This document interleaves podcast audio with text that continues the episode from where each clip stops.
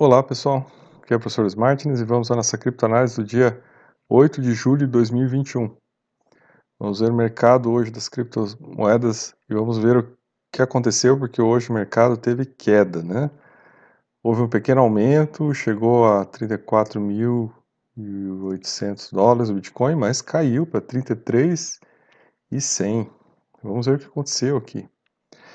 Primeiro gráfico que eu trago aqui para vocês, uma coisa bem interessante, né? Binance aqui com pouco movimento, aquela grande mineradora aqui aparecendo e um, um movimento aqui, uma circulação de dinheiro nessa corretora chinesa, Huobi.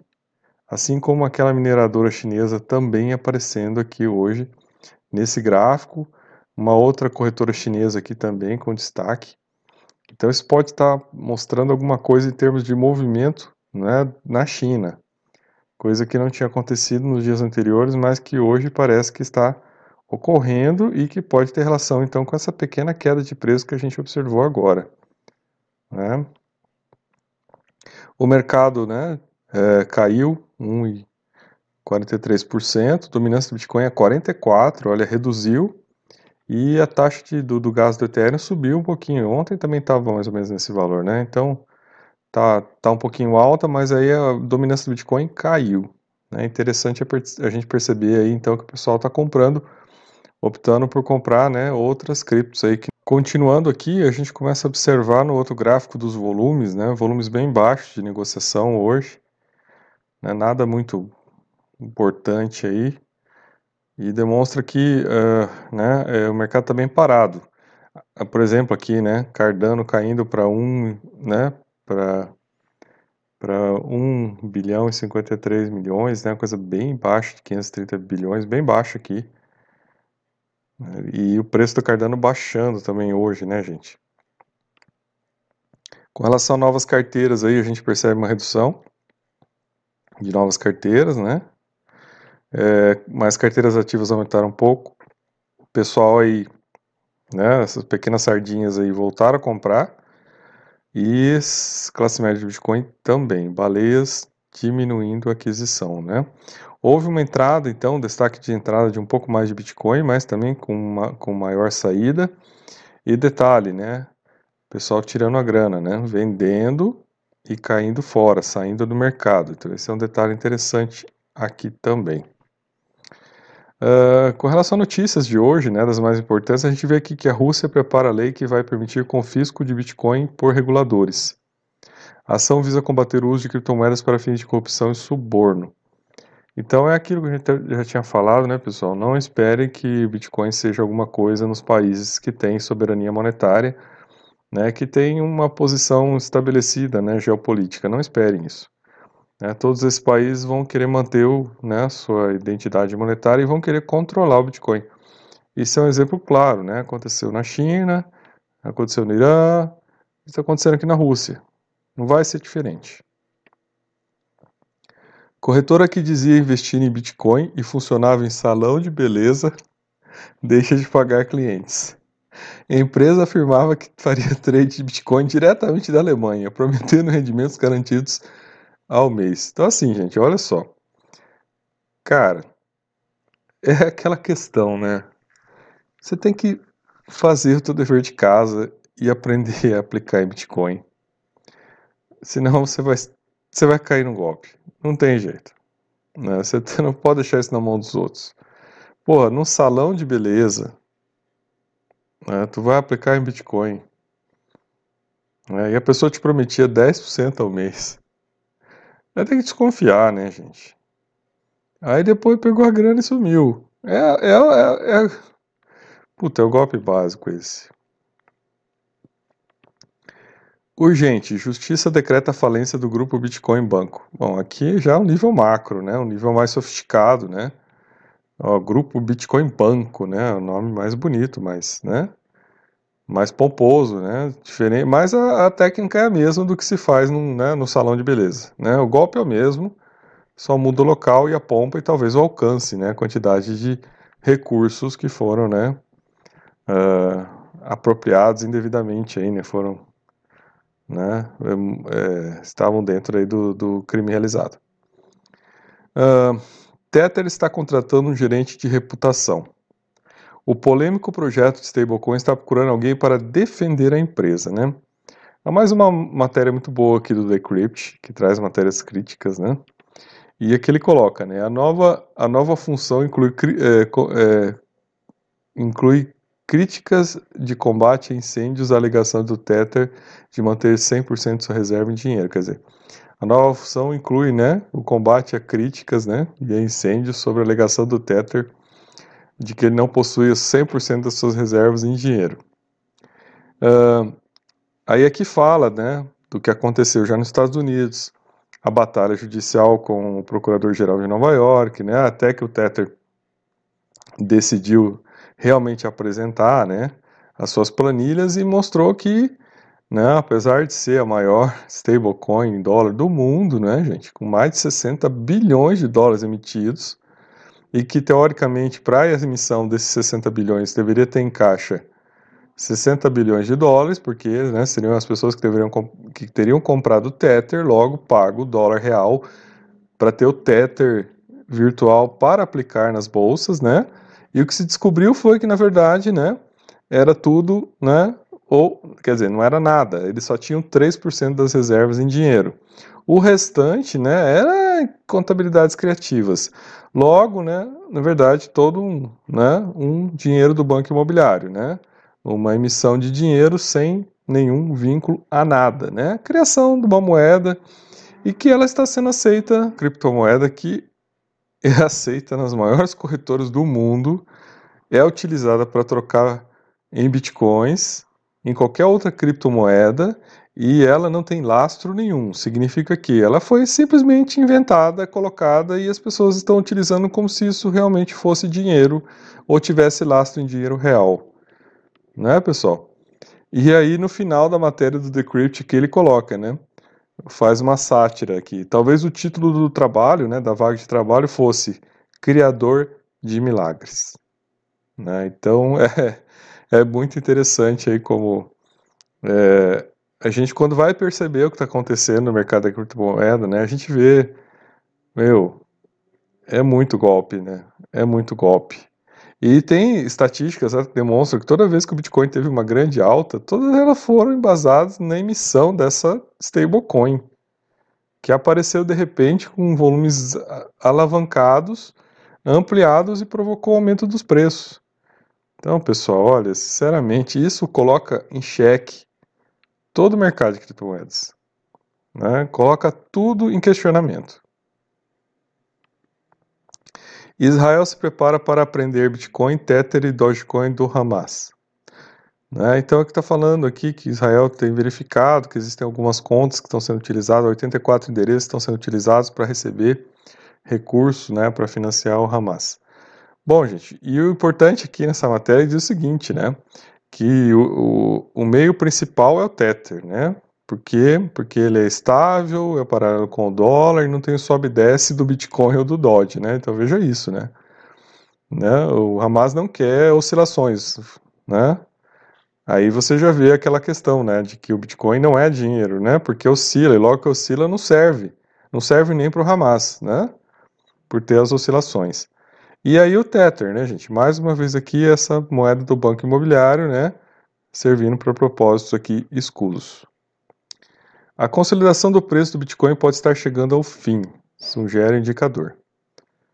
Então é aquilo, né, pessoal? Uh, o que se está falando aqui agora, né, é de que, né, houve aí essas liquidações, pessoas venderam as posições tal, e que agora, né, está vendo aí uma compra acelerada, a gente tem percebido isso, a manipulação de mercado nos últimos dias, está claro, está evidente, né, e só que essa reportagem aqui, não vou chamar de reportagem, vou chamar isso aqui de análise, né? Se é isso o que dá para ser chamado, né?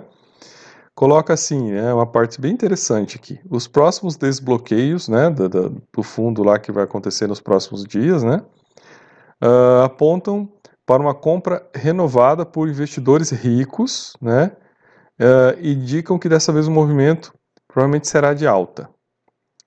E aí fala aqui, né? Esperamos que os compradores ultrapassem, né, a média dos últimos 50 dias, né? Disse aqui a, a sócia fundadora aqui de um fundo que está bem interessado né, em, nessas compras e divulgou essa, essa, essa análise aqui, né? Então, por aí você já começa a ver a coisa, né? Então você vê que ela já está aqui bem interessada na alta, né? Esperamos que os compradores, né? Olha aí, ó, esperamos que os compradores estão esperando quem, né?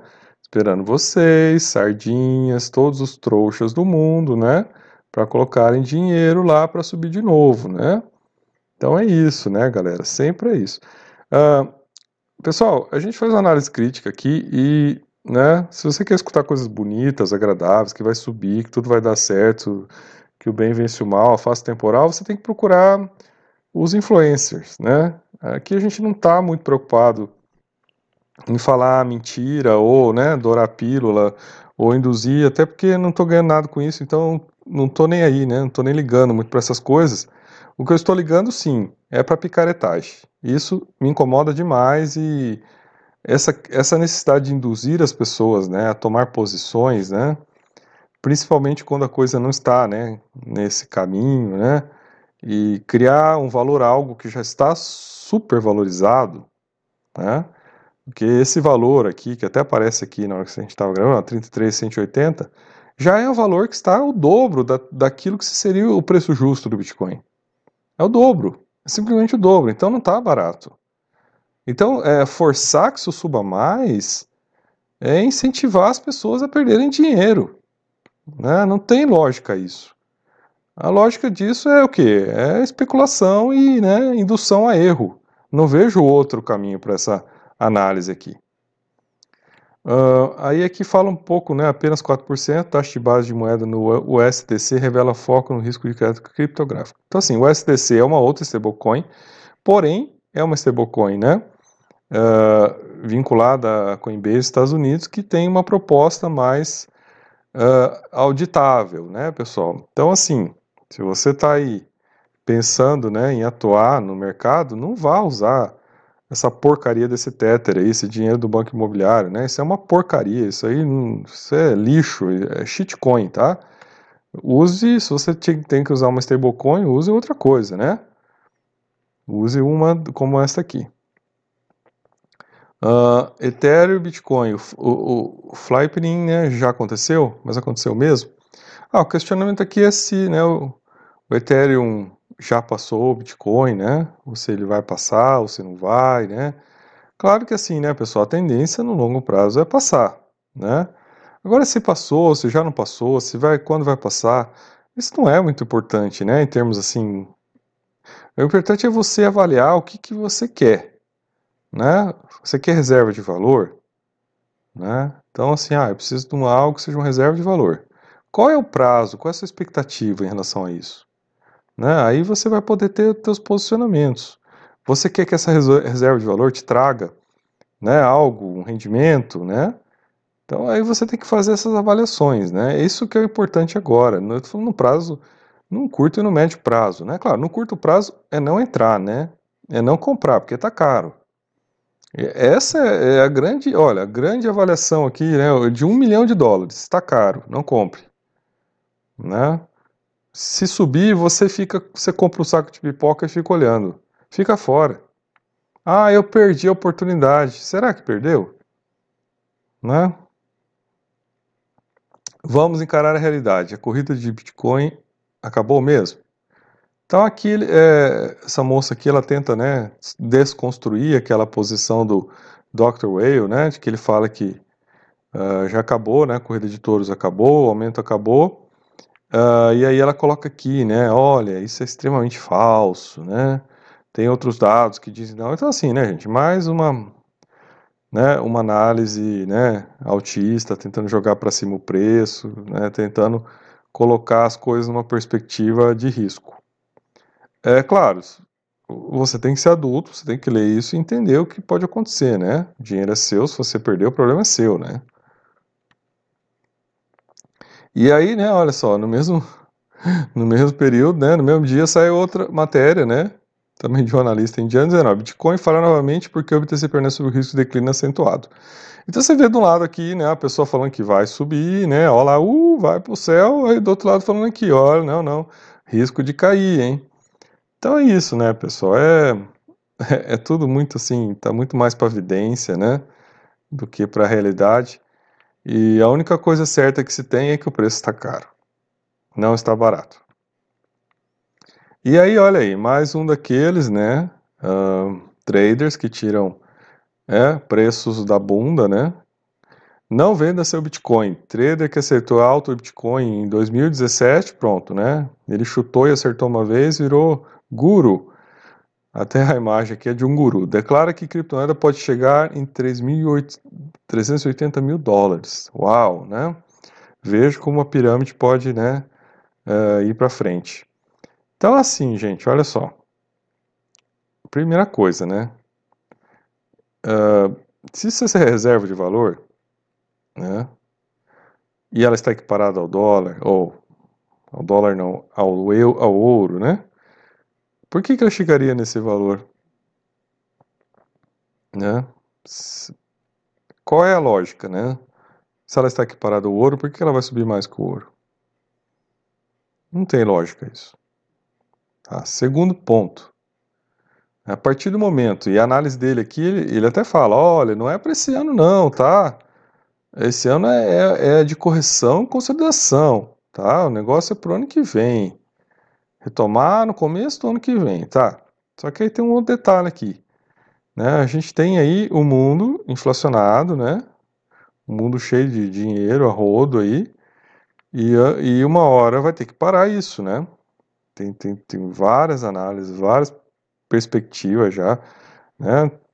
Do que vai acontecer se o governo americano continuar com essa maluquice de imprimir dinheiro a rolê. Né? Isso aí, na verdade, os Estados Unidos está em decadência, né?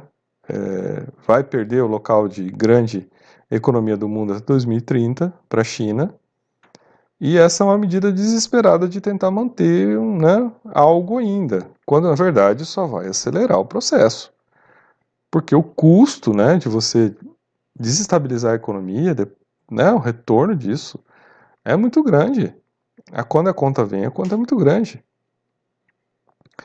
Então é, é fora de questão. Isso vai pensar em 2020 para mexer com criptomoeda, né? Quando você já tiver numa situação em que o ajuste de contas vai ter que ser feito, e lembrando que os Estados Unidos ano que vem tem eleição, né?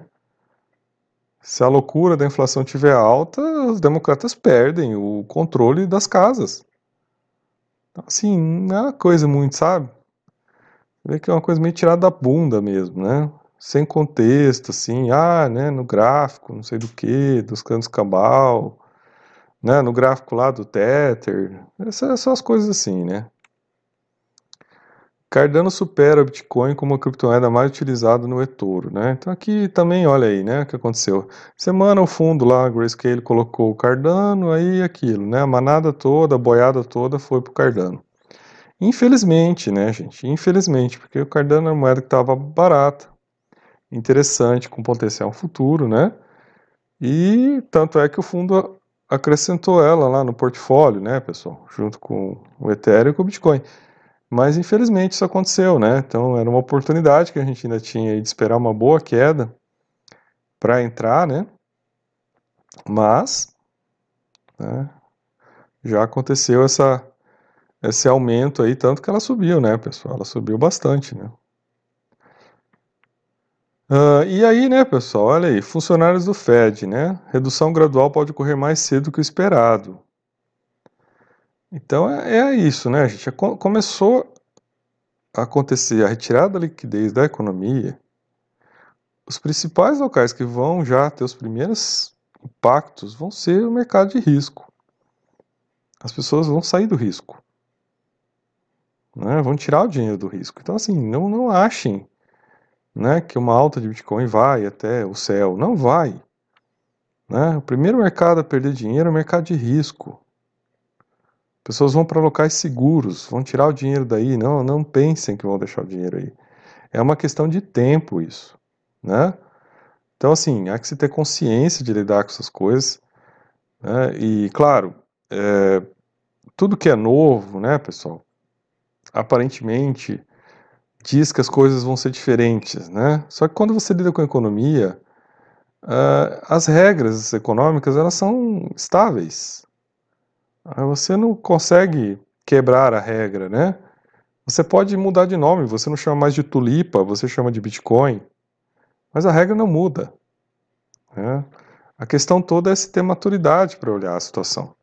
E se pensar num campo maior né, de tempo para se atuar nesse mercado. Então, é, perdeu a onda, né? Nem, nem dá para pegar onda, porque a onda está caro.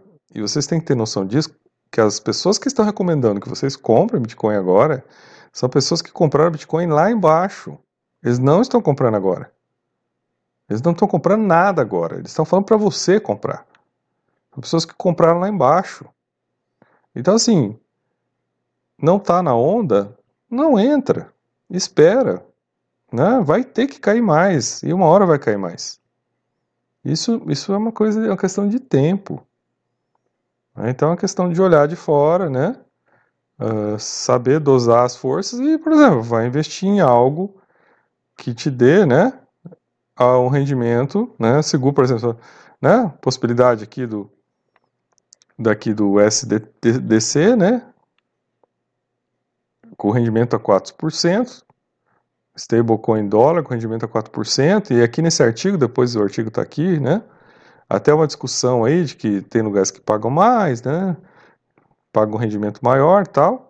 É uma coisa a se pensar, né? Não é uma sugestão de investimento, mas é, por exemplo, é algo que, para quem quer né, dolarizar, proteger, pode ser uma saída. Mas é algo para se pensar, né? É você que tem que fazer seus estudos, né? Aqui a gente só está mostrando o risco e as coisas que estão esquisitas nesse mercado ainda, né? E nesse mais de um mês que eu tenho me aprofundado aqui nisso, o que eu tenho visto é só coisa esquisita, tá? Muita coisa esquisita. É, e aí a gente tem que tomar cuidado, né? Principalmente você está colocando seu patrimônio em risco. Aí você tem que avaliar o que, que você pode pôr em risco, né? E o tamanho do risco. Porque assim, todo risco tem um preço. Né? Se você correr risco, qual o retorno que você tem nesse risco? É, aí você tem que avaliar. Tá bom? Então, eu sou o professor Martins e até o nosso próximo vídeo.